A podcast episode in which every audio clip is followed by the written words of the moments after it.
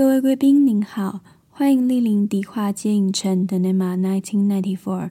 提醒您，电影即将开始，请将耳机戴好，零食备好。观影过程中将提及部分剧情内容，如不能接受暴雷，可先观赏完原片后再行入场。若不慎发生暴雷事故，本影城恕不赔偿，敬请见谅。演出即将于十秒后开始，感谢您的耐心等候。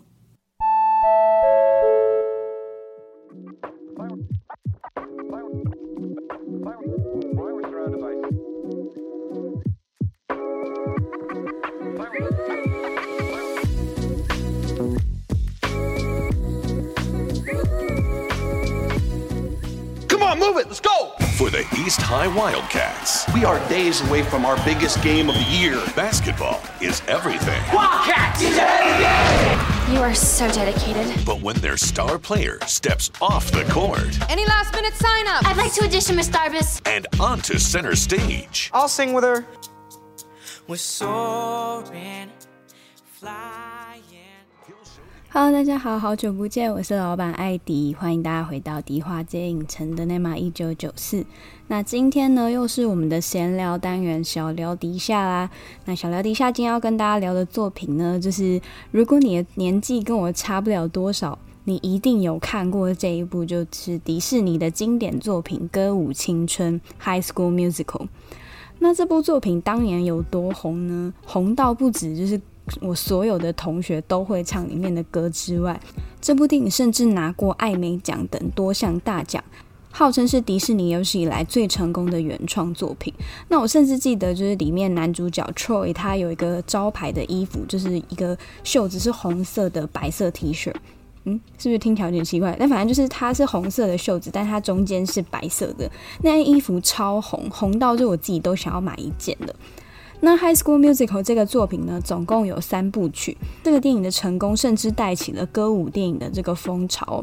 那即使在《歌舞青春》完结之后，后续也出了很多类似复制他们这个商业模式的电影，就一个男主角加一个女主角唱歌的这种作品，例如《摇滚夏令营》啊、《爱上大明星》之类的。可是我觉得都没有迪士尼的《Hannah Montana》跟《High School Musical》来的成功。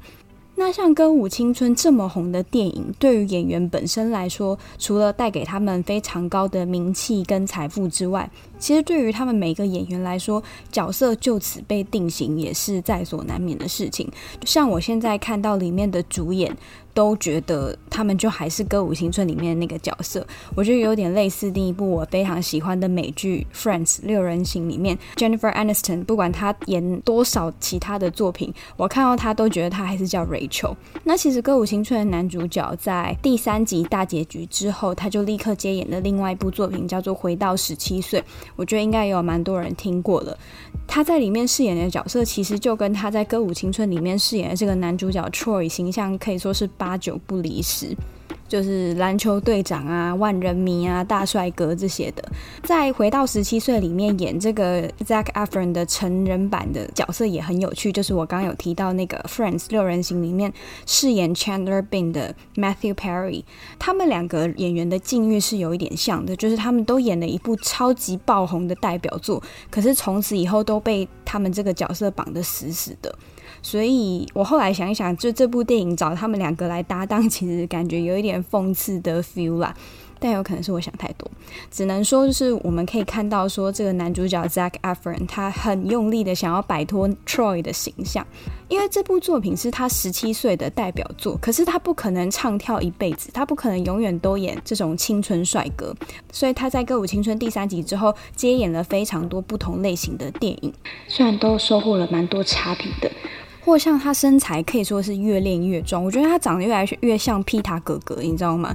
而且近年来他也都比较少参加，就是其实就是不参加，他不太参加和《High School Musical》原班人马重聚的节目，也有可能是不想要见到前女友。那其实这些种种的迹象都可以发现，说 Zac Efron 他有多想要摆脱这个歌舞青春的魔咒哦。但无论如何，《歌舞青春》这部电影。他在我们这一代人的心中，其实真的是留下了很多很深刻的回忆，所以这也是我今天会想要把它拿出来放在小聊底下这个单元的原因。那我当然知道三部曲之后，其实还有衍生像 Sharpay 为主的这个第四集，或是其他的续作，但是我都没有看，因为对我来说，《歌舞青春》它主要就是这三部曲的故事，所以这也是今天会主要讨论的剧情。那我先简单跟大家讲一下整个《歌舞青春》的大纲。虽然我是觉得说会听我节目的人，你们年纪应该都跟我差不多吧，应该是没有人不知道这部电影吧。但是以防万一啦，就是我还是前情提要一下。那在接下来的每一段呢，我就会再分每一集去介绍他们个别的剧情，跟每一部里面我最喜欢的三首歌挑出来跟大家分享。毕竟讲到歌舞青春，你就不能不讲到歌嘛。那最后的结尾呢，我还会点出《歌舞青春》里面我最喜欢的三个角色，以及我对这些角色的一些想法，跟大家做个总结。那《歌舞青春》的剧情呢，主要是在讲说，我们的女主角 Gabrielle 她是一个数理的天才。那他是在一个新年派对里面认识了这个男主角 Troy。那本来以为他们就是一个一面之缘，结果没想到他因缘际会之下又转学到这个 Troy 就读的东高中 East High。那整个《歌舞青春》的故事呢，都是围绕在 East High 的这群学生里面发生的。那《歌舞青春》的三部曲就是他们的高一、高二、高三，所以等于说，如果你从第一集看到第三集，你就是会慢慢的跟着这些角色一起去成长。尤其是《歌舞青春》的剧情，主要是围绕在男主角 Troy 的身上。那当然，其他角色他们各自都有各自的烦恼，但同时也都有一个共通点，就是他们一言不合就开唱。就开心也唱，不开心也唱，有问题也唱，没问题也唱，就反正不管怎么样，就是唱就对了。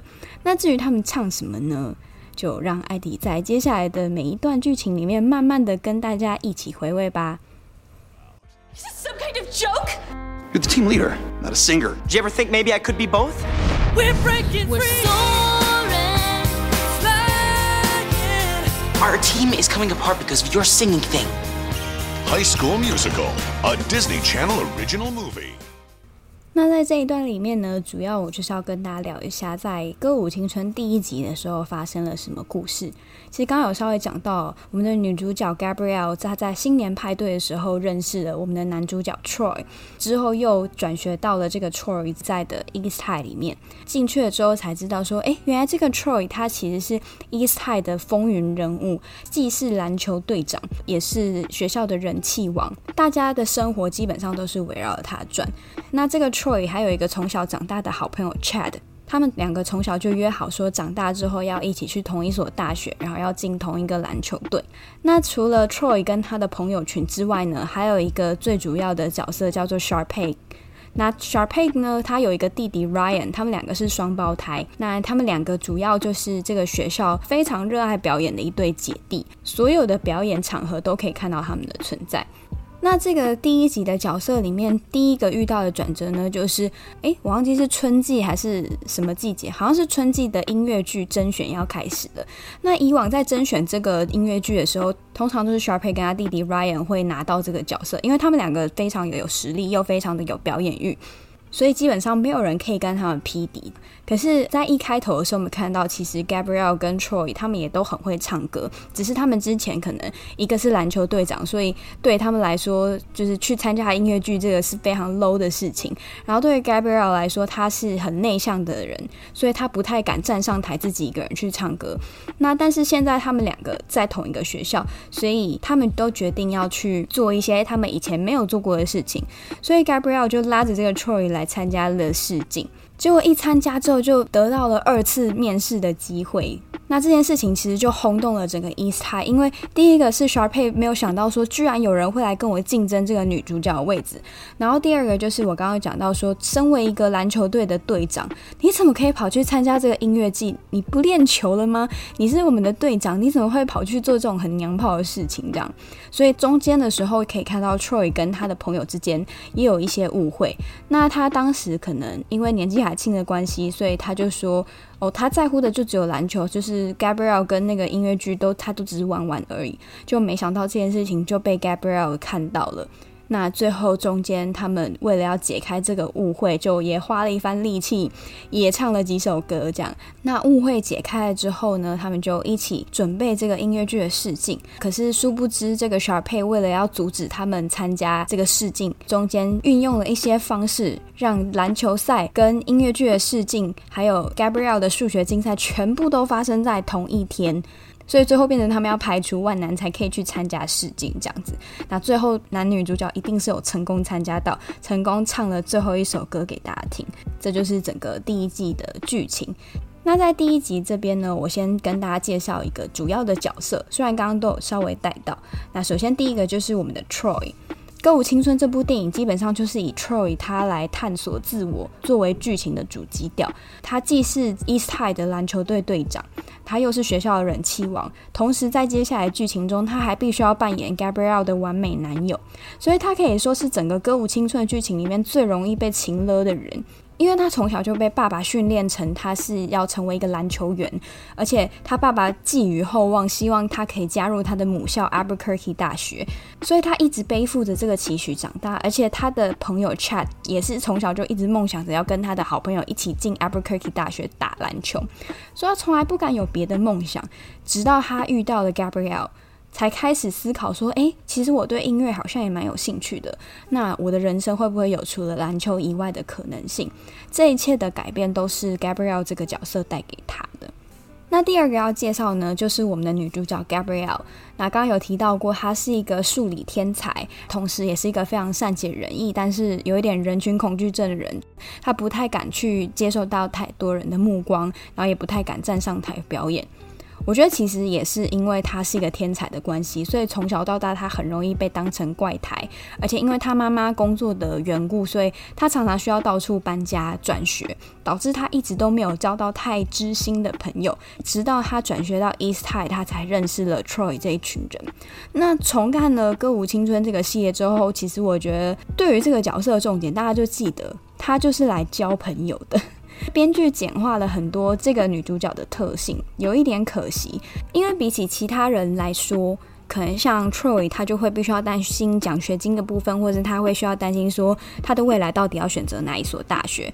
然后很多人可能也都为了经济方面，或是为了自己梦想的方向去做抉择。可是 Gabrielle 这个角色的目的从一开始就很清楚了，他就是一个数理方面比较优秀，然后他很早就申请到奖学金，他知道他自己大学要念哪里，他的安排一直都是非常的明确。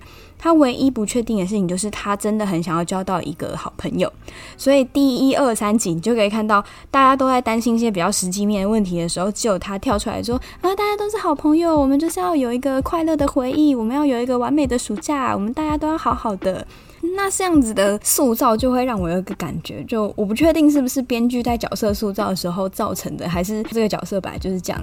就我觉得她某种程度上来说，算是一个蛮白目的女生。就是还蛮不会看人家眼色的，很像是迪士尼公主走出来，就是随时随地就跟大家说：“大家好，我们都是好朋友，大家不要生气。”然后连 Sharpay 已经在生气、在避名的时候，他也是说：“你干嘛要生气？我很喜欢你啊，你喜欢我吗？” 感感觉他就是一直在做这些事情，就希望大家都可以好好的相处。我有时候就在想说，如果不是因为她长得很漂亮，又是女主角的话，就有时候会怀疑说。你在别的学校交不到朋友，会不会有可能是你自己的原因呢？这是我开玩笑的啊，就是我觉得，嗯，可能编剧没有意识到，说他不小心把 Gabrielle 塑造成了这样子的一个女主角。那在第三个要介绍的角色呢，就是我们的 Sharpay。那 Sharpay 呢，她可以说是这部剧里面的一个千金大小姐吧。或者说她就是一个公主，她觉得全世界就是应该围绕她转，非常以自我为中心的一个角色。那当然，她也非常的有才华跟有表演欲，和她的弟弟 Ryan 常年独霸这个音乐剧的主角位置。那我觉得《歌舞青春》应该有很意外的一个点是，当初 Sharpay 这个角色理论上是要被塑造成是一个反派的女主角，可是因为她这个角色个人风格太鲜明了，以至于她在最后就发展成一个很特别的存在，甚至这个角色还有自己的独立电影。那我记得我那个时候的身边的同学，他们也都是比较喜欢 Sharpay，可是那个时候他们给的理由比较肤浅，可能因为他们还是国小生，所以他们就说因为 Sharpay 比较漂亮啊，Gabrielle 好丑哦什么 之类的很过分的话。但我觉得仔细想想，就是可能是因为剧情没有给 Gabrielle 这个角色太多表现自己的地方。就我刚刚讲的，他的表现都是蛮单一的，然后主要都是在他就很想交朋友这件事情上。所以相较之下，像 Sharpay 这种什么事情都靠自己去争取的角色，反而就会更讨人喜欢这样子。除了说 Sharpay 有点太爱穿粉红色这件事情让我有点烦躁之外，就有听第一集就知道我真的很讨厌粉红色，就非常欣赏 Sharpay 的人生态度啦。可是有时候就会觉得，你先去换一件衣服，我再来听你讲话好不好？求求你了。总而言之，这个角色他风格非常的鲜明，他想要什么，他就会去追什么。那在接下来剧情中，我们也可以慢慢看到这个角色的企图心。那在第四个呢，就是我刚刚有提到他的双胞胎弟弟 Ryan。那在第一集的剧情里面呢，其实 Ryan 这个角色还没有太多的戏份，大家只会觉得说就是 Sharpay 的弟弟，Sharpay 身边有一个小跟班，他其实也是一个很有才华的人，但是因为 Sharpay 的光芒太耀眼了，所以他很容易被他姐姐盖掉。但是呃，编剧从第二集开始就会安排给他比较多的成长，他也会慢慢展露自己的才华，就会让观众觉得说，哎，以前怎么没有发现你的好这样。那第五个要介绍的是 Kelsey。Kelsey 呢，他就是整个歌舞青春里面的作曲家，就是大家听到那些很脍炙人口的歌，基本上都是 Kelsey 这个角色写出来的。那 Kelsey 他可以说是一个怀才不遇的作曲家，之前他已经就很长时间在创作了，可是直到第一集他才终于被老师挑中了一首歌，终于有了出场的机会。这样，那讲完了第一集的剧情简介跟他主要的几个角色之后呢，来跟大家推荐一下第一集我最喜欢的三首歌。第一首呢，就是整部电影一开场唱的那首《Start of Something New》。其实我觉得这首歌有趣的地方在于，它就是整个歌舞青春剧情的开端。那一开始，男主角他就是一个爱打篮球的男生，然后女主角她就是一个只喜欢念书的数学怪胎。但是直到他们两个被拱上台的那一刻，男主角就发现说：“哎，我真的很喜欢唱歌。”哎，然后女主角也从一个社恐大王发现说：“哎，其实站在 Troy 旁边，我根本就不怕站上台表现自己。”哎，就以画面来说，他们两个都发现站在彼此身旁的他们，反而都更能够表现真实的自己。那另外在歌词方面呢，我非常喜欢他开头男主角唱的那一句说：“Anything can happen when you take a chance。”就是任何事情都是有可能发生的，只要你愿意给自己一个机会。这句话就是在对《歌舞青春》里面所有的角色信心喊话，就是希望大家可以认知自己的热情，然后如果有想要的东西，就尽力的去追，像 sharp 一样，不要觉得害羞，想要什么梦想就去闯，这样。那虽然这个故事是发生在高中，可是其实给当时是国小生的我很大的鼓舞。你就觉得很热血，说是不是你上了高中之后也可以去追求自己喜欢的事物？甚至你会觉得说，是不是我上了高中之后，我就会像他们一样都知道自己在干嘛，然后都知道自己喜欢什么，很勇敢去追这样子。那第二首呢，我想要推荐的是《Stick to the Status Quo》。那这首歌的歌名里面这个 status quo，它是来自拉丁文的一个词汇，意思指的就是现况。那 stick to the status quo 就是维持现况的意思。剧情是发生在说，当大家发现，诶，我们这个篮球队长 Troy 怎么偷偷瞒着大家去参加了这个音乐剧的试镜，甚至还获得了 call back，就是二次面试的机会。那除了他的队员们都很生气之外，其实 East High 的其他学生都觉得说，啊，我们学校的风云人物他都可以去尝试篮球以外的事情了，那感觉我也可以啊。于是其他的学生都开始自白。譬如说，资优生 Martha，他就说：“其实虽然我很爱念书，但我也很爱跳舞哦。”然后篮球员 Zeke 就说：“我我也很喜欢打篮球，但是我也很会做甜点哦，等等的。”那当这些角色开始讲说：“诶，我其实会做一些你们想象不到我会做的事情的时候，其他的 dancer 就会开始 “No No No，you have to stick to the status quo，stick to the stuff you know。”这样就叫这些人不要改变，你不要变得特别，你就做你原本的事情就好了。不要去破坏这个原本的规则。其实，在求学阶段的时候，我们会很害怕跟同学不一样，因为你怕你一旦太特别之后就会被排挤。所以，反而像 Sharpay 这种比较特立独行的角色，其实，在现实生活中是很容易被霸凌或排挤。虽然他看起来好像完全不在意别人的眼光啊，看起来很摇摆，可是其实可以看到说，其他的角色背地里都把 Sharpay 当成笑话看。那小佩这个角色也证明了，就当你今天选择要做你喜欢的事情，然后你喜欢做的事情没有那么多人支持的时候，是需要很大的勇气的。所以我觉得《Stick to the Status Quo》也可以说是 Troy 的心魔之歌。我觉得啦，因为不管他心中想要做什么事情，他永远都会把大家的期待摆在第一位。他现在的事情已经做得很好了，你看他打篮球打到当队长，感觉就是未来已经路都已经铺好了。就其实你照这条路走下去是没有什么问题的。可是自从 Gabrielle 的出现之后，他没有办法压抑他心中的声音。他那个热爱音乐的心又被点燃起来了，但他在做什么事之前，好像都不能影响到他篮球队长跟万人迷的身份，所以他会非常的挣扎，而且身边会有非常多的人跟他说：“你一定要 stick to the status quo，你不可以乱改变，你改变了，我们其他人要怎么办？你看，你一去参加音乐剧的试镜，其他人都开始改变了，这个世界的规则都乱了。”讲一讲，觉得他好可怜哦。对，他真的蛮可怜的，就到最后结语会讲一下，就是我觉得他有多可怜。那第三首我想要推荐大家的歌呢，就是《We're All in This Together》。其实我觉得不难猜，因为除了歌舞青春，它的招牌就是每一部它一定会有一首全体大合唱的歌，就很适合拿来当毕业歌。另外，这部电影的精神就是 We're all in this together。不管这些角色遇到了多少的困难，最后这些朋友都会聚在一起解决。而且搭配上它简单的舞蹈跟朗朗上口的旋律，其实你很容易就会跟着它一起跳起来。我甚至觉得很多人毕业歌是不是就是《歌舞青春》的片尾曲？你们自己承认。那第一集的最后由这首歌做结尾，也是告诉大家说，最后这部电影不管是谁，他们都为了自己喜欢的事情去付诸行动。那当朋友今天想要尝试一些不同的事情的时候，身边人也都给他们支持，因为 we're all in this together。就如果你想做什么事情，大家都会支持你。这样，那以上就是第一集的剧情，这边跟大家做个小结。我觉得第一集其实。算是整个歌舞青春的宇宙吗？就是现在好像很喜欢什么东西都讲一下宇宙。好，歌舞青春的宇宙呢，第一集算是一个开端，主要是跟大家介绍人物之间的关系。以前小时候跟朋友看就觉得，撇开男女主角不谈。我还是觉得 Sharpay 跟 Ryan 准备的 What I've Been Looking For 跟 Bob to the Top 明明表演就比较用心，歌也比较好听，然后也更像音乐剧的表演这样。反观男女主角，其实他们很常就是唱了一首比较好听的流行歌，然后大家就在那边哦，你们唱的好棒哦，比 Sharpay 还有 Ryan 还棒。我不理解呢。嘿，这个不是森林之王，也不是星光大道，这是音乐剧的甄选呢。你们确定两个人站在台上唱一首歌，这样就好了吗？好，我猜可能这也是另外一个小时候大家会比较讨厌 Gabriel 的原因吧，就觉得你唱的也没有多好，你表演的也没有 Sharpay 了不起啊，你凭什么就这样子抢过他的主角光环？这是小小的抱怨啊。那介绍完第一集之后，就让我们赶快前进到下一集吧。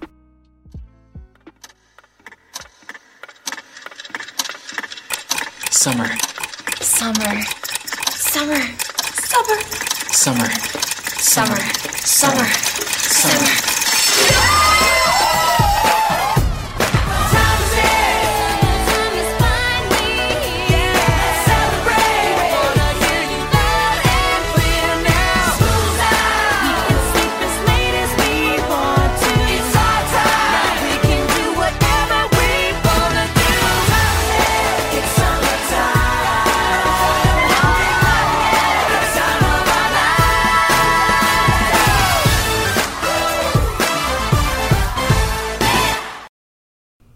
接下来呢，就要前进到我们《High School Musical》的第二集啦。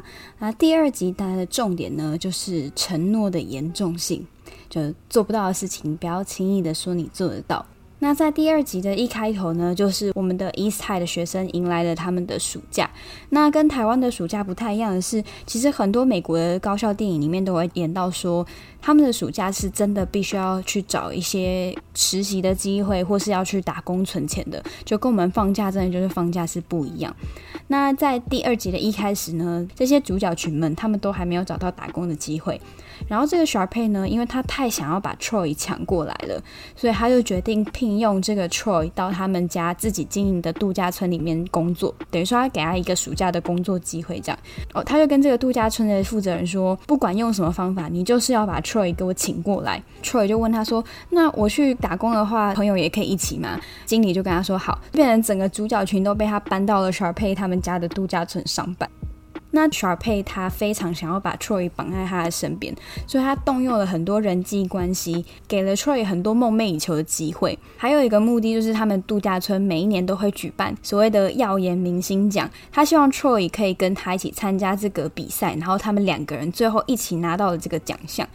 那这边要讲一下，就是以往在参加耀眼明星奖的时候，其实都是他跟 Ryan 去参加，然后他们两个会一起拿到这个奖。可是今年他觉得不行，他是全世界最耀眼的存在，他旁边当然要摆一个符合他身份地位的人啊。那这个人是谁呢？当然是学校的人气王 Troy。那为了把 Troy 抢过来呢，其实他就吩咐这个度假村的负责人，给了 Troy 非常多的差别待遇。就不管今天 Troy 做错什么事情，他都不会被处罚，处罚的都是他的朋友。奇妙还给他加薪，然后甚至还介绍他给一些明星球员认识，然后引荐他可以有获得奖学金的机会等等的。那这一集主要的主轴就会围绕在 Troy 面对这么多的诱惑，以及他朋友的期待的状况下，他不管面对哪一方。变成他每一个要求都点头的状况下，他完全忙不过来，最后他就让所有人都失望，然后他也陷入了非常深的自我怀疑里面。那怎么样去在这一件事情里面取得平衡？怎么样去找到他自己真正想要做的事情？就是整个第二集的主轴。那关于第二集呢，我想要推荐的三首歌，第一首呢就是《Gotta Go My Own Way》。我想这首歌我真的是循环播放到不行，有够好听，有够芭乐。虽然说这首歌播放的那个情境其实是有一点荒唐啦，就是刚有提到嘛，因为 Sharpay 把 Troy 请到他们这个度假村，然后又为了要笼络他，所以就不断的去打乱 Troy 原本安排好的一些行程。譬如说，本来 Troy 跟朋友约好要吃饭，或本来约好跟 Gabriel 要约会，他就一定会在那个时间把 Troy 支开，然后带他去吃饭啊，或是带他去做别的工作啊，就是想办法希望可以把 Troy 留在自己的身边，那就变成 Troy 对他的朋友或对 Gabrielle 不断的失约，不断的爽约。那在剧情的一开始呢，Gabrielle 就跟他说，其实他。从来没有跟朋友好好的过过暑假，因为他之前都不断的在转学，但是他希望 Troy 在这个暑假里面可以给他一个美好的回忆，而且最后 Sharpay 还为了阻止主角群去参加这个耀眼明星奖，去抢他跟 Troy 的风采，他还动用关系，就是叫负责人禁止一般的员工去参加耀眼明星奖。那在这些小动作做下来之后，Gabriel 就觉得说他受够了。他就是想要好好的来打个工，为什么 Sharpay 要一直这样从中作梗？这样子发展下去根本就不是他想要的工作跟暑假，而且他觉得 Troy 也在这个过程中好像变了一个人之类的，所以他的解决方法就是呢，他决定要辞职。其实我觉得超级不合理，可能就跟我刚前面讲的 Gabriel 这个角色，他的发展都太理所当然了，就有一种他不打这个工也没差，你知道吗？因为我就想说，奇怪，你不用赚钱吗？对于美国学生来说，打工不应该只是为了跟朋友度过一个暑假这么简单而已。你应该是有一定程度的经济压力的。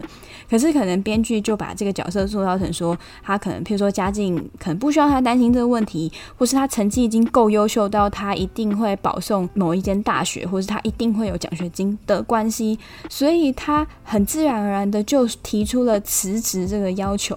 只因为就是他觉得这不是他想要的暑假，我自己觉得这个理由没有办法很说服我，所以当时即使《Gotta Go My Own Way》这首歌超好听，可是我还是觉得那个剧情转折有一点突兀，这样就他突然就辞职了。因为如果说真的要辞职，我觉得 Troy 的好朋友 Chad 辞职还比较合理，因为他是真的有跟 Troy 两个人被互相比较，然后甚至有得到差别待遇，就是有一阵子他还要必须当 Troy 的服务生，去帮他的好朋友切牛排、倒酒等等的，或是明明他们两个都是想要进 Albuquerque 打篮球，可是就他一个没没有跟明星球员吃到饭，因为他没有受到 Sharpay 的优待，这样。就如果你说 Chad 因此觉得心态很不平衡要辞职，我觉得还比较合情合理。所以我就是看半天看不出来说为什么 Gabriel 他唯一想到的方法就是离开这个职场这样，因为其实他就乖乖上班，顶多就不要跟 Troy 讲话就好了。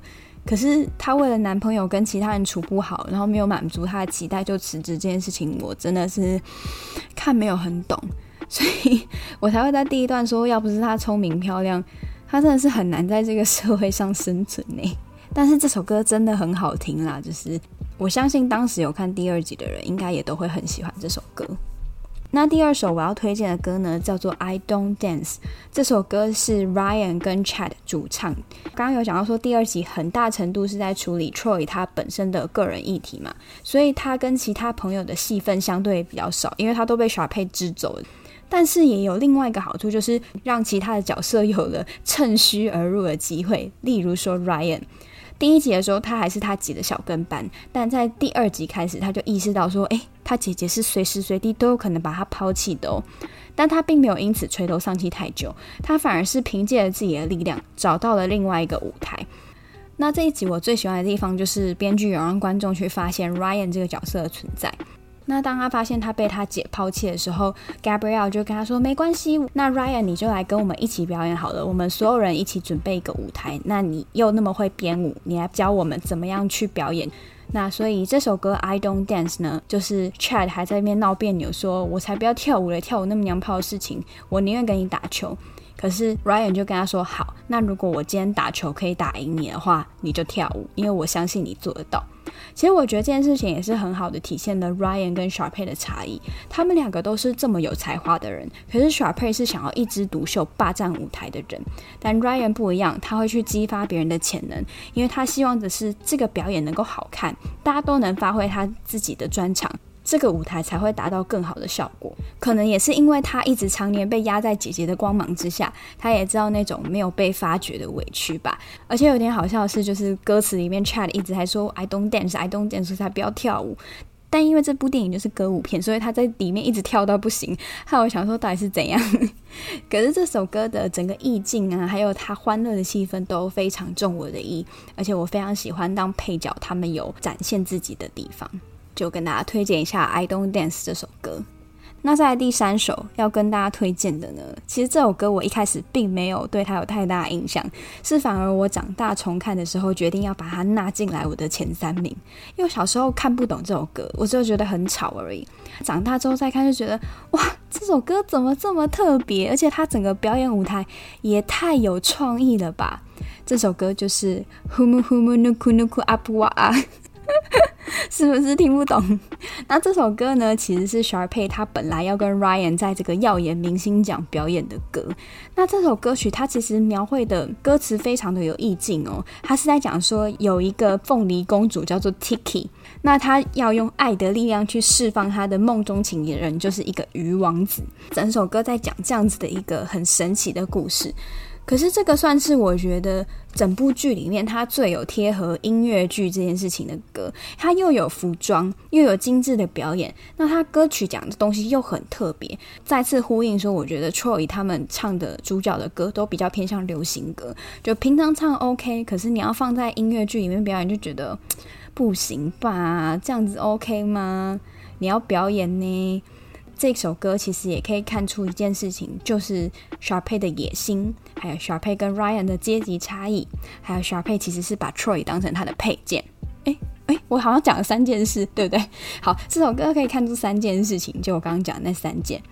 那第一件事情呢，就是 Sharpay 的野心，因为其实其他人在表演的时候，特别是 Kelsey 他写的歌，主要都是着重在音乐本身，着重在跟对手之间的感情交流。可是 Sharpay 的舞台永远都是非常的华丽，有 dancer，然后有一堆道具，然后本人的表演也是非常的满。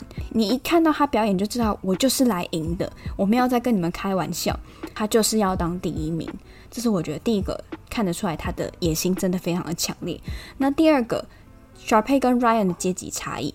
这首歌里面，你除了听到很特别的故事架构之外，你还可以听到一些中间的小插曲，就是 Sharpay 在表演的时候，他就是好好的去表演。可是他的弟弟 Ryan 除了负责他自己唱的部分之外，他还要负责道具，就喷干冰啊，然后动一些布景之类的。就中间 Sharpay 就会问说：“Ryan，我的 Ocean 呢？”我的 fuck 呢？然后 Ryan 就要急急忙忙的再跑去把 Sharpay 要的东西赶快伸出来，这样。那从这一块你就会看看到说，在舞台上，虽然他们两个人是搭档演出，可是 sharpie 还是觉得我是主角，然后 Ryan 就是要让我成为一个称职的主角，这样子。这是他们两个之间的阶级差异。那第三件事就是，我觉得 Sharpay 他其实是把 Troy 当成他的配件。为什么？因为其实第二集一开始的时候，感觉好像是 Sharpay 他喜欢 Troy，所以他很想要 Troy 陪他，才会去中间使那么多绊子嘛。造成 Troy 跟他朋友之间的一些误会。可是其实我想这件事情想很久，我觉得不太合理。因为以我们对 Sharpay 这个角色的了解，他是不可能会喜欢一个人胜过爱自己的，你知道吗？就是对 Sharpay 来说，他自己才是最重要的。他不可能是会被爱情冲昏头的人。那为什么他在第二集的剧情里面对 Troy 这个角色这么的执着呢？我自己后来解读的情况下，是因为就像我前面有讲到的。他自己觉得他自己就是公主，她是主角。对他来说，今天他看中 Troy 不是因为他是 Troy，是因为他是学校的万人迷，等于他是 East High 的另一个男主角。而小佩自认为她就是 East High 的女主角，那男主角当然要配女主角啊，所以怎么可以让 Gabrielle 这个这么平凡女生把他男主角抢走？所以他其实根本就不 care Troy 想要什么，他就是希望 Troy 以他安排好的样子待在他的旁边。照他的画作去当他想象中的这个男朋友，因为他会摆在他身边的东西或是人都是有目的的，就是为了要衬托他自己。这是我对小佩这个角色的感想。那另外有一首歌是这首歌最后的结尾，叫做《All for One》。这首歌我没有介绍，但是觉得这个 MV 很有趣，就是它有一个小彩蛋，因为这毕竟是迪士尼的电影嘛。那所以最后在《All for One》的这个 MV 里面呢，其实 Miley Cyrus 或是其他一些迪士尼的明星都有小小的客串在整个 MV 的里面，大家可以去大家来找查一下。那介绍完第二集我们的歌曲 Top Three 之后，来跟大家做一个小结。其实整个《歌舞青春》第二集看下来，我只有一个心得，就是 Troy 真的很衰。就是我有讲到说，这一集大家就是不断的问 Troy 说 “You promise”，然后 Troy 就会说 “I I promise I promise”，就是他会答应一些他做不到的事情。虽然说编剧在这部里面其实很想要塑造 Troy，他可能因为年纪轻不懂事就乱承诺别人，但是他承诺的事情都没有做到。可是更多的时候，我会看到是其他角色反而没有站在 Troy 的立场思考，都没有管说有些情形可能真的是他万不得已。那以一个十七岁的人来说，其实我觉得不能怪 Troy 在慌忙之中做出很多他不一定做得到的承诺。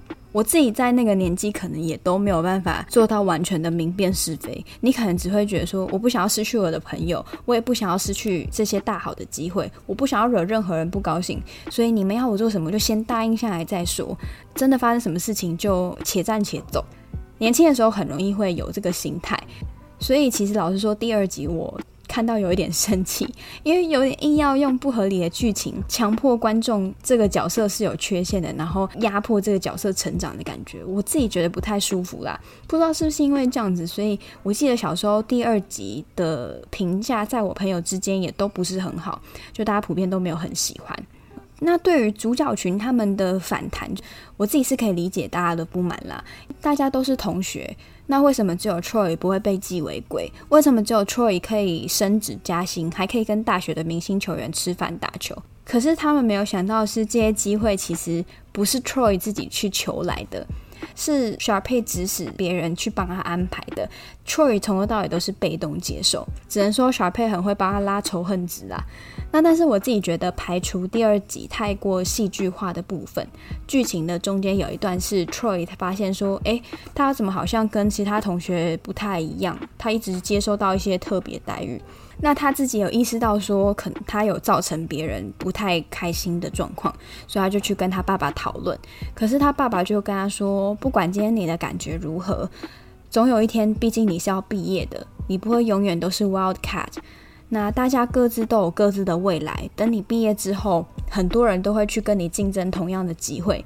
你在这个过程中，为了要达到你的目标，去积极去努力的行为是没有错的。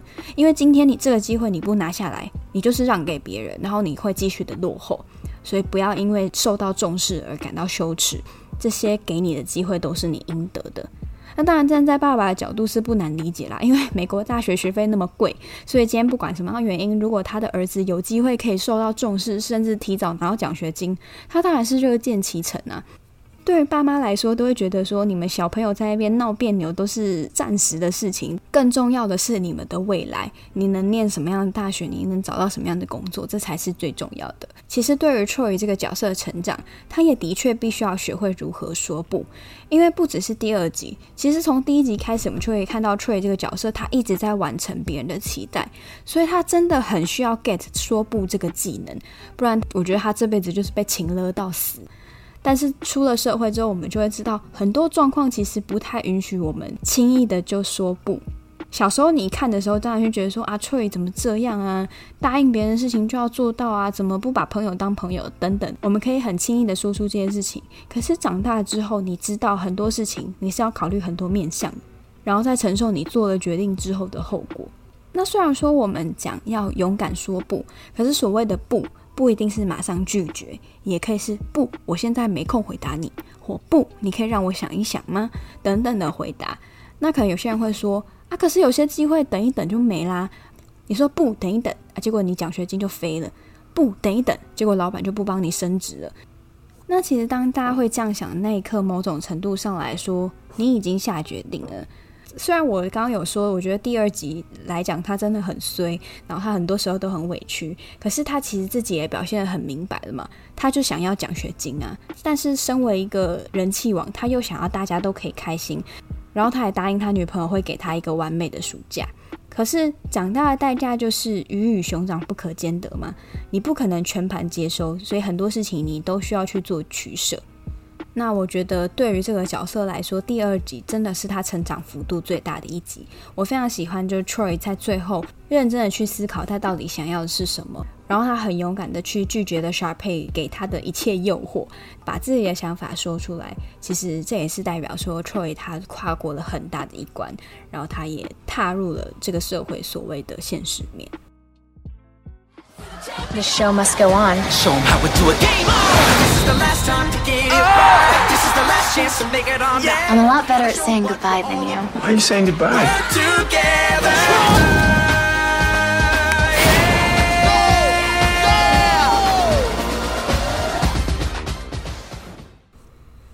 那接下来呢，就要进入到我们的大结局，也就是《High School Musical》的第三集啦。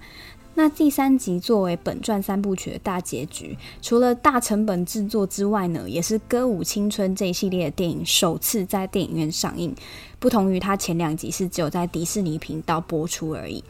因为是第三集嘛，来到高三的主角群呢，就开始对于毕业这件事情以及他们未来要上哪一间大学犹豫。那像 Troy 呢，就是他开始想说，他到底要不要像他一开始计划好的去 Albuquerque 大学的篮球队。那女主角 Gabrielle 呢？刚刚有提到，她就是一个被安排的理所当然的角色，那所以她就是理所当然的要去史丹佛大学。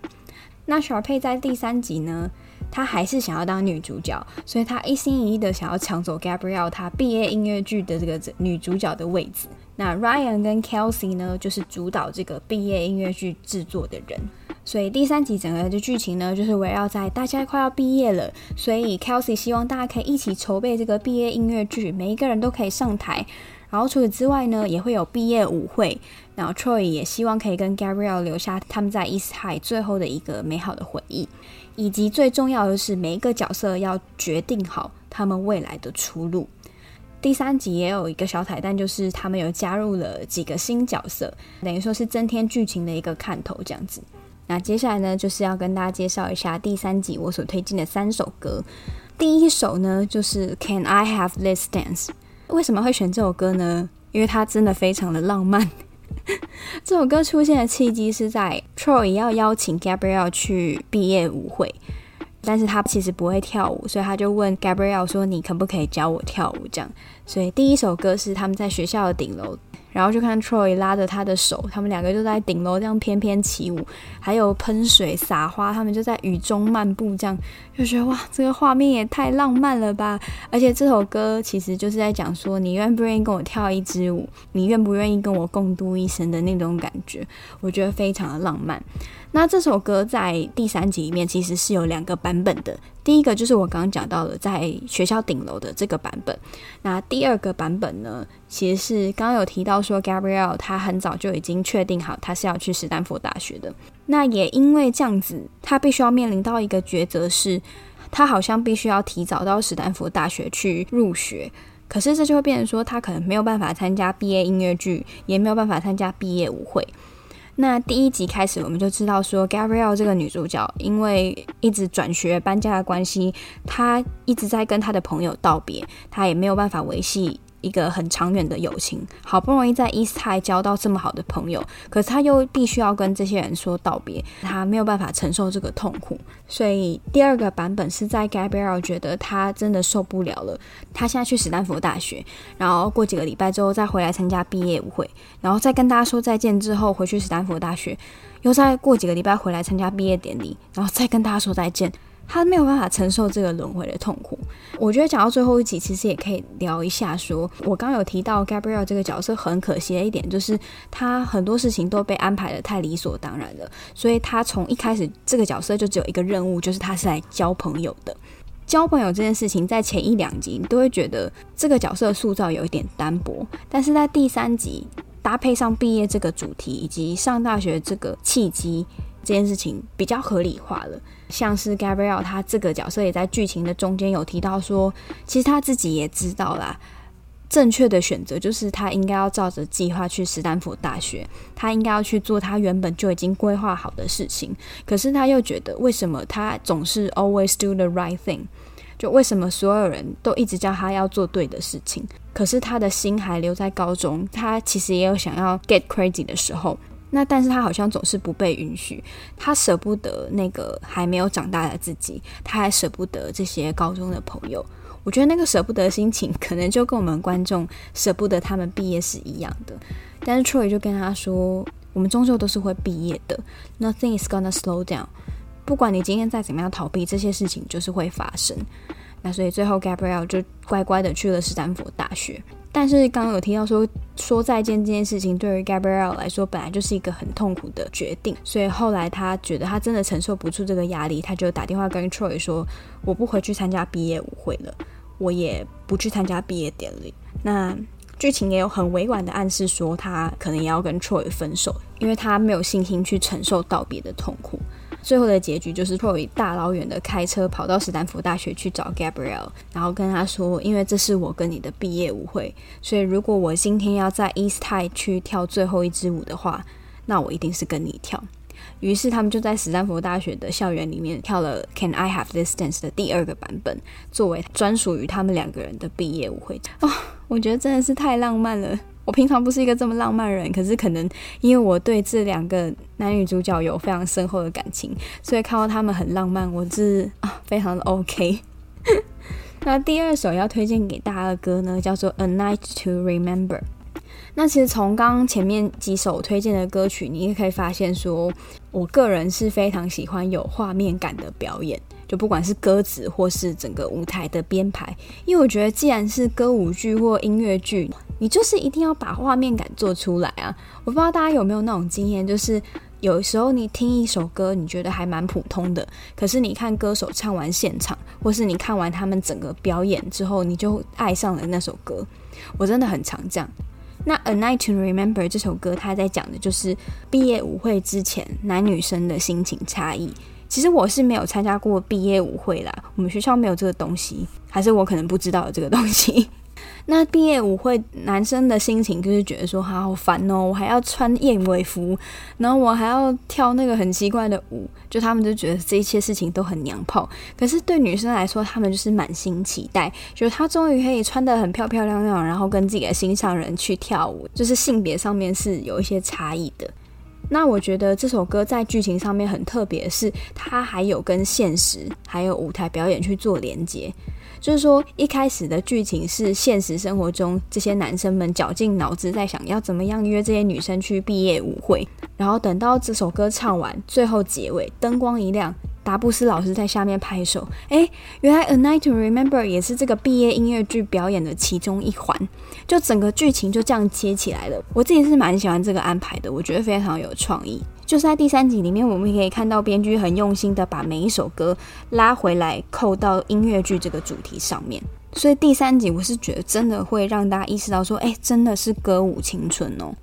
那第三首呢，我想要推荐给大家的呢是 Troy solo 的一首歌，因为他要毕业了，所有人都想要他去念爸爸的母校。去延续他这个篮球梦，可是这间学校离 Gabriel 超远，那同时他又不想要忽视他爱唱歌的心，所以他压抑了那么久，终于在第三集以一首 Scream 宣泄出来了。当爸爸发现，哎，你怎么会有茱莉亚学院的那个大学资料？你是不是想要申请别的学校？你怎么没有跟我讨论过？然后他跟爸爸吵了一架之后。Troy 就一个人大半夜的跑到学校来大唱这首歌《Scream》。其实主要的内容就在讲说他真的不知道该怎么办，然后他想要做的事情好多，可是时间根本不够。那这首歌最后的结尾，哎，又是停在舞台上，结果灯光一亮，哦，又是达布斯老师。我觉得他在第三集这一集很常住在学校的视听教室哦，每次灯光一打开都是他。然后老师就问 Troy 说：“哎，你怎么这么晚还在这里？”那 Troy 就说：“哦，他只是觉得这个舞台很适合思考。”然后老师就跟他说：“其实我觉得你在舞台上反而更自在。那也是因为这样子，所以我才会偷偷用你的名字去报名了茱莉亚学院。”然后这时候 Troy 才发现说，原来是老师代替他去报名的。我觉得老师的用意应该是因为，其实 Troy 热爱音乐这件事情，他从第一集就一直看在眼里的。他不希望 Troy 在他年轻还有尝试的本钱的时候，这么快就限制了他的选择。他希望提前去给这个孩子困惑跟改变的机会，所以他才会擅自帮他下了这个决定，让他有一些挣扎的空间。那因为前面几集我们可以看到，Troy 一直都是一个非常压抑自我的角色，终于在最后一刻，就是像这首歌名讲的一样，他就 scream 出来了，他尖叫呐喊出来，把他真实的自我全部都发泄给观众跟他自己知道。所以我觉得 scream 这首歌也给我一种逼迫 Troy 去扪心自问，他真正内心想要的是什么的这种感觉。对我来说，是这首角色很重要的一首歌曲，也是为什么我想要推荐给大家的原因。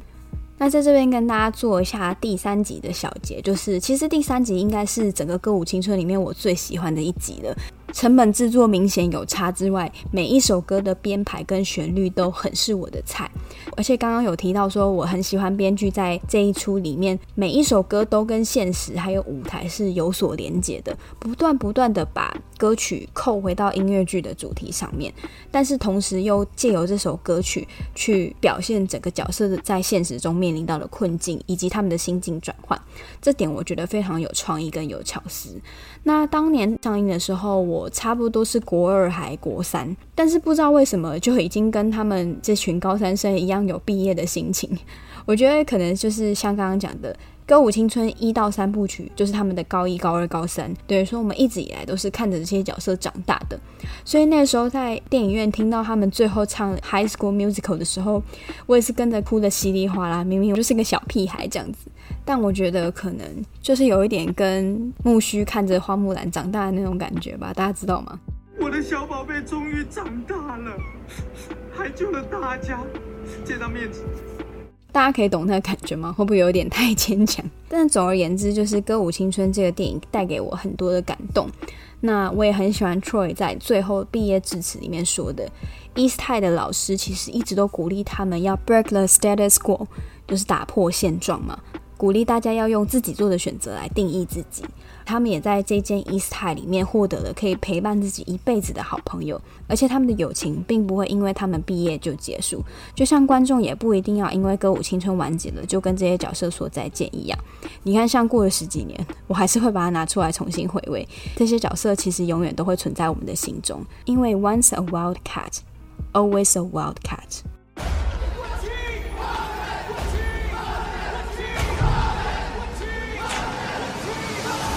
Wildcats reunite. We're back for the 10th anniversary. The original cast of High School Musical is back. no way. Yeah. To celebrate the 10th anniversary. This I remember. Going on. during High School Musical on Disney Channel. Happy 10th anniversary, High School Musical! 那刚刚大家听到的片段呢，就是后来二零一六年，也就是《歌舞青春》播出的十周年纪念节目的预告。那这个节目有邀请到除了 Zac Efron 以外的其他主演。一起回来跟大家回顾拍摄的一些趣事。据说他是因为有行程卡住不能来了，但是嗯，就各种的原因，我想粉丝应该都蛮理解为什么的。那我记得 YouTube 上面是有这个回顾节目的影片，但是没有中文字幕的样子。可是大家还是可以去看一下，回味一下彼此的青春。那在这一段结尾呢，最后艾迪要来跟大家讲一下整部歌舞青春我最喜欢的角色 Top Three。其实不知道大家猜不猜得出来，就是我刚刚这样从第一集讲到第三集，有没有感觉到我对哪一个角色特别有爱？首先呢，我的第一名就是 Ryan，有没有人猜对？我觉得没有，因为这个角色可能还是偏冷门一点。但我会喜欢 Ryan 的原因呢，是因为除了第二集我们可以看得出来这个角色的成长之外。可能一般人会想说，哦，Ryan 他就是本来很有才华，可是被他的姐姐挡住了他的光芒，才会一直都看不到他。但是我自己这样子重看下来，会觉得 Ryan 这个角色对我来说，反而是一个慢慢的在吸取能量成长，然后伺机而动的一个很聪明的人。因为我们看第一集，其实也可以看到说。同样站在舞台上，Sharpay 真的就是比 Ryan 还要亮眼。这件事情其实并不是因为 Sharpay 故意阻挡他才造成的，而是第一集 Ryan 虽然是一个很有才华的人，可是他还没有办法比他姐姐还要出色。因为你就算再怎么有才华，你要怎么样在姐姐旁边跳出来，其实是也有一定的难度的。所以有些人就会开玩笑说，打弟弟要趁早，等他长大就来不及了。那第二集开始的时候，为什么我们会看到 Ryan？其实我觉得也是慢慢的经过了一年的时间，弟弟在姐姐身边耳濡目染，其实也慢慢的累积了他的表演实力。然后看着他姐姐平常对他的态度，他也意识到说，他必须要想办法找自己的舞台，不然有一天他是会被抛弃的。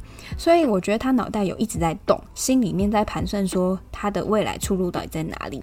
所以他才会很快的嗅到说，我的机会在哪，我要赶快去把握，才能成功的在第二集结交到新的朋友，找到了另外一个舞台去表现自己。然后第三集的时候就真的是大放异彩。所以 Ryan 对我来说算是一个成长幅度最大，也最有讨论价值的角色。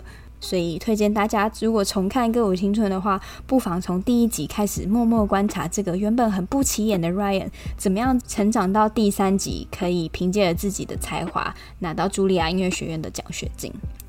再来，我的第二个角色呢，就是 Sharpay。我不是故意要把姐姐跟弟弟连在一起讲的，啊，是我真的蛮喜欢 Sharpay 的，因为其实 Sharpay 这个角色跟女主角比起来，她是更有企图心的。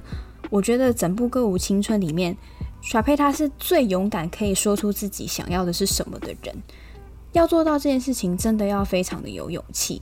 在大家都在 stick to the status quo 的时候，只有耍配一个人，他勇于追求自己所爱。那他明明就是一个家境很富裕的人，可是他并没有因此就怠惰。虽然他非常的摇摆，可是他也是一个很有实力的人。你看，像他家里面竟然可以自己开一个度假村，你就知道他真的就是千金大小姐。所以他今天想当女主角，搞不好他就塞钱给老师说，不管今天这个音乐剧，我就是要当女主角，可不可以？可以啊。可是他并没有做这样的事情，他就是每一次的表演，他都很用心的去准备，因为他真的想要大家扎扎实实的掌声，他就是要大家认可他是第一名，他最棒。这点我觉得我是很佩服他的，因为很少人可以做到这件事情。就像刚刚也有讲到，他这么特立独行，然后他这么有野心，所以其实同时他也承受了很多人的批评。可是他并不在乎，因为他只把眼光摆在他自己的梦想上。那我觉得在第三集 Sharpay 的结局也非常的 Sharpay。刚刚有讲到说第三集有加入一些新角色嘛，Sharpay 身边就新增了一个他的助理，这样是一个转学生，最后才会揭露说原来这个转学生是在等 Sharpay 毕业，然后他要取代 Sharpay 在高中这个话剧社的社长的位置。那对小佩而言，她就是要当一辈子的女主角啊！她怎么可以忍受有人抢了她的舞台，甚至抢了她的宝座？所以最后的结局就是小佩跟老师说：“就算我上了大学，我还是愿意回来帮你管话剧社。”所以 她就继续稳坐她话剧社社长的位置。那那个配角就是滚边去这样。所以我才会说小佩的结局非常的 Sharpay，他都还是要当主角。那在第三个我最喜欢的角色呢是 Kelsey，会不会我的前三名其实完全都没有人猜到啊？那我为什么会喜欢 Kelsey 呢？其实喜欢的原因跟 Ryan 很像，Kelsey 他就是整个歌舞青春的作曲家嘛。那我觉得他跟 Ryan 一样的地方是，他们两个都是慢慢成长型的选手。就他不是本来就很有才华，然后突然被发掘。因为在第一集里面有提到说，其实他一直都有在作曲，可是他是写了几千几百首卖不出去的歌，最后终于在第一集写了一首《What I've Been Looking For》，才被达布斯老师选中，当了这个春季音乐剧的主题曲。甚至他最后越写越好，每一集都是以他的歌为主。到最后一集，他凭借自己的音乐才华，得到了茱莉亚音乐学院的奖学金。所以我觉得 Kelsey 这个角色，他虽然不起眼，也没有太多的戏份，可是他其实给了我一种很认份做好自己的事情，曾经被看不起的努力，最后都会变成自己的养分，然后在你的内在慢慢的成长茁壮，最后变成你的才华，然后蹦出来开花结果，才有被赏识的一天。所以比起 Troy 跟 Gabriel 这种男女主角一定会受到大家注目眼光的角色，我更喜欢这种在主角群旁边的小人物。对，我就是喜欢跟大家不一样这样。除了我的 Top Three 之外呢，也跟大家分享一下整个歌舞青春里面我最不想成为的角色，就是我们的男主角 Troy。因为我觉得再重看一次歌舞青春。我真的是笑出来。整个歌舞青春三部曲，除了名义上的高中生自我探索之外，我觉得看 Troy 这个角色从头被情勒到尾也是蛮有趣的。就他回家也要被勒索，在学校也要被勒索，去职场也要被勒索，不断的被不同的人要求，然后他能做的事情就是不断的妥协，完成大家的期待。这其实跟他的教育跟他的生长背景有很大的关系，所以老实说，Troy 这个角色是活得很累的一个人，但也是因为这样子啦，所以我觉得他也会是这些角色里面最先被迫长大的一个孩子，因为他从小就一直被大家要求你要当耍头诶，你要顾全大局，但是同时你又要追寻自我，这是好事吗？嗯，不确定，但是我觉得至少三部曲下来，Troy 他有尽他的努力去权衡出一个大家都能接受的发展。像是第一集的时候，大家都觉得说你一定要去比篮球比赛，你怎么可以去唱歌舞剧？那最后他就是想办法两边他都兼顾到。在第二集的时候，他从一开始什么都说好，什么都做不到，然后到后来他勇敢的去选择他自己想要做的事情，但他同时也有照顾到小佩的感受。所以他跟小佩说：“因为我答应过你，我会帮你，所以我这次还是会跟你一起上台表演。”就他其实是有把每一个人对他的要求听在心里的。然后到第三集，其实他一开始也没有想要唱这个毕业音乐剧，但是后来因为大家都希望。可以一起准备这个表演，所以他也答应了大家。甚至最后，他并没有照他跟爸爸还有 Chad 的约定去 Albuquerque 大学，但他没有要放弃篮球。他在一个可以让他同时发展音乐跟篮球专业的学校里面就读，同时他也兼顾了这间学校离他的女朋友 Gabrielle 比较近的发展。我觉得编剧这样安排，就是体现出来 Troy 这个角色，他就是会去照顾别人的感受的人。当然，可能也是因为，毕竟这个是迪士尼电影嘛，必须要合家观赏，所以可能不能让 Troy 这个角色做一些什么太出格的决定。毕竟他可能还是必须要当好他的好榜样，所以我才会说我最不想成为的角色就是翠因为我觉得他真的太可怜了。那今天呢，总算是跟大家讲完了《歌舞青春》的一到三集，跟大家介绍完这部我童年超爱的歌舞电影。我觉得我重播的次数有没有跟《还珠格格》一样多？那甚至不只是今天介绍的歌，里面几乎每一首我到现在都还是可以哼上两句。其实我觉得小时候喜欢的歌反而都很容易烙印在脑海里，可是新歌我好像都记不太起来。诶，但这好像跟年纪比较有关，不是情怀的关系。那其实不只是歌舞青春的剧情很喜欢啦。当年 Zack 跟 Vanessa 他们两个男女主角假戏真做，爱得轰轰烈烈、分分合合的感情，我觉得应该也是很多影迷心中非常意难平的回忆吧。那我之前还有在限动分享过，说我觉得心目中演艺圈分手最让我意难平的情侣档，Zack 跟 Vanessa 他们就是其中之一。只是说自从他们最后一次分手之后，基本上 Zack 就不太愿意跟 Vanessa 同台了。即使是后来有讲到说有拍一个原班人马的回顾节目，Zack 也只有录影片祝福大家说啊，不好意思，我太忙了，这次没有办法跟你们聚在一起，那就是蛮可惜的，不知道这辈子有没有机会看到他们在合体。但无论如何，就是现实生活中发生什么事情，其实我们旁人都不清楚啦。毕竟这是演员自己的私生活。只是说，当时看完电影的那个感动，依然就是这么多年过去了，陪着我们长大到现在，而且他还会继续陪伴我们很久很久。在人生中很多快要撑不下去的时刻，诶，突然想起《歌舞青春》的这个故事，我们可以想到说，当年是怎么样被这些人感动，之后又可以再站起来这样。所以我觉得，不管我今天年纪多大，我可能还是会三不五时的把《歌舞青春》的电影点开来看一下，就透过这些角色的故事，重新提醒到我说：“诶，我有那个那么义无反顾的青春，然后我有陪着这些角色慢慢成长的过去。”这样子。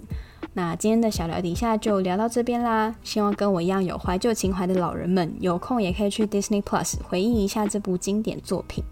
那迪话街影城今晚即将结束营业，喜欢我的节目，欢迎到 Apple Podcast 给我五星好评或留言建议我需要改进的地方。如果有什么想跟我说的，也可以到我的 IG D I N E M A 点一九九四跟我说，我会努力的改进。我是艾迪，我们下期见。